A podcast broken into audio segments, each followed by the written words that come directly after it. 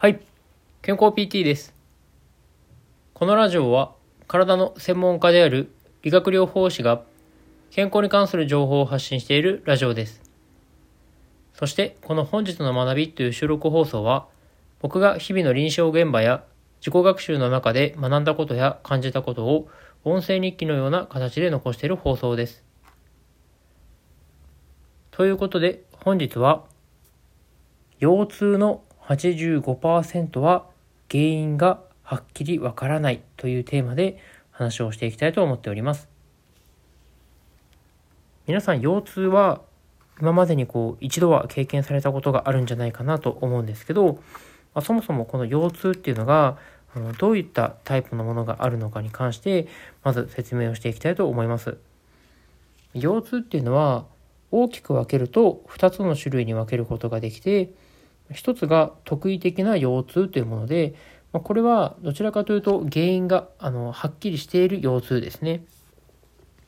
まあ、例えばあの腫瘍とかですね、まあ、いわゆるこう癌ですね。あの癌がこう骨に転移したりとかすると、まあ、それによってあの痛みが出たりとかするんですけど、まあ、こういったこう原因がはっきりしたものがこう特異的な腰痛ですね。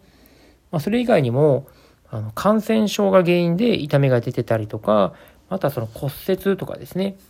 あとはこうヘルニアとか脊柱管狭窄症っていうようなあの足のしびれとかを伴うようなですね、伴うような、まあ、そういった腰痛とかもありますね。まあ、こういったもう明らかにこう症状がね、こう臨床所見とも合っていて、その画像所見もそこにこうあの合っているような、まあ、明らかにこれが原因だよねっていうふうに分かっている腰痛っていうのが、この特異的な腰痛っていうものですね。で、この特異的な腰痛っていうのは、どれぐらいの割合占めるのかって言ったら、あの全体の約15%ぐらいしかないんですよね。で残りの85%っていうのが、あの非特異的腰痛といって、原因がはっきりしない腰痛なんですよね。ですので、まあ、皆さんがこう腰が痛いってなってこう病院に行って、あのレントゲンとかを取ったりとかしても、ほとんどの方が、まあ、これはもうあの特に何もね、そのレントゲン上とかも悪いものないから、まあ、ぎっくり腰かなみたいなそんな感じでねあのおそらくあの診断されることがほとんどなんじゃないかなというふうに思います。でそうなった場合に、まあ、原因がわからない腰痛だったらこうどういうふうにねこう治療したらいいのっていうふうに多分皆さん思われると思うんですけど、まあ、このねあの非特異的腰痛ですねこの85%を占める腰痛っていうのは最近のいろんな研究からまあ、大きく分けるとあの筋膜が原因で起こる腰痛っていうのとあとはねそこから来るあの痛みの慢性化っていうところであの脳の誤作動が影響しているっていうところがあの、まあ、いろんなところからあの分かってきたってとこですね。まあ、というのもこの原因がはっきりしない腰痛っていう場合にあの筋肉の膜組織が硬くなっていてまあ、いわゆるこう筋硬血っていうですね、こう筋肉のこうこりができていて、まあ、それが原因でこう腰痛になっている可能性が高いっていうところがあの分かってきたんですよね。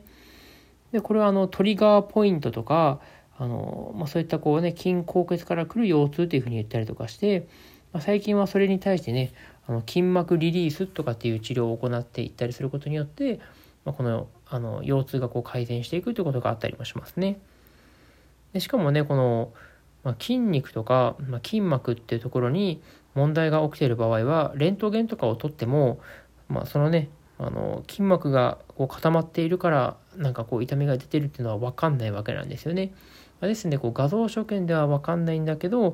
まあ、そのね実際に、ま、そういったこう腰痛とかがある場合はその画像に映らない何かしらの問題があの起きている、ま、イコールそのねこうあの筋肉や筋膜などの組織に問題があるんじゃないかというところからも、まあ、その考え方があの合致してくるかなというところですね。であとはそのねこう筋筋膜性の腰痛って呼ばれるような、まあ、そういったあの筋肉とか筋膜のあの原因で起こる腰痛っていうのがまず起きてでそこがねこうあの痛みがある程度こう落ち着いていくはずなんですけど、まあ、それがこうなかなかねこう痛みが落ち着かずにあのずっとこうねあの腰が痛い状態が続いてしまうっていう人がいて、まあ、それはねあの何が原因かっていうとその脳の誤作動っていうものですね。これはねこうなぜ起きてしまうかっていうと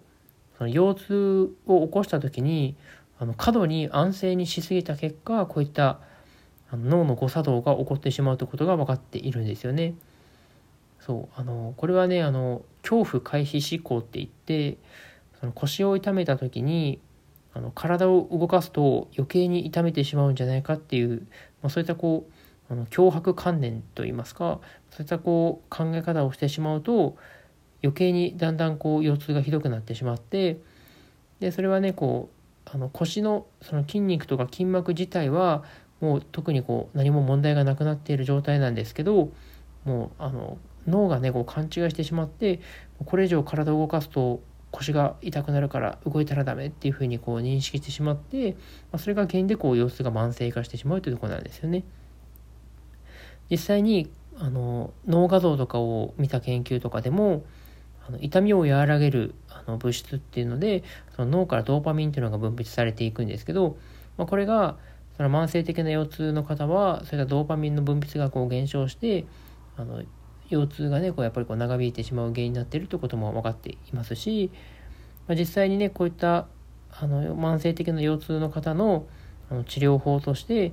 あの、まあ、世界中でねあの早めにこうしっかりこう体を動かしましょうっていう考え方が広がっていったりとか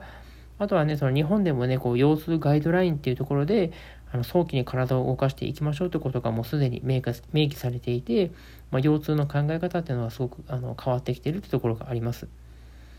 で実際にねこういった脳の誤作動が原因で起こっている腰痛に関しては認知行動療法っていうような形で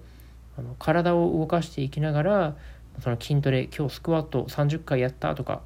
あの今日は20分ぐらいずっとこうあのトレッドミルっていうねこうあの走る道具で走ったとかですね。まあ、そういったのをこうあのノートにこう書いてでその時痛みはあの0から10で今日はあの今まで8だったのが5ぐらいになったみたいなねそういったことをこう記録していって、まあ、そういったのをこう見ていきながらあなんかだんだん自分の腰痛良くなってるなっていうふうなあのことを実感していく、まあ、そういったこうね認知行動療法っていうところをあの取り入れてやっていくと腰痛が良くなるっていうですねそういった治療法をあのやってるところもあります。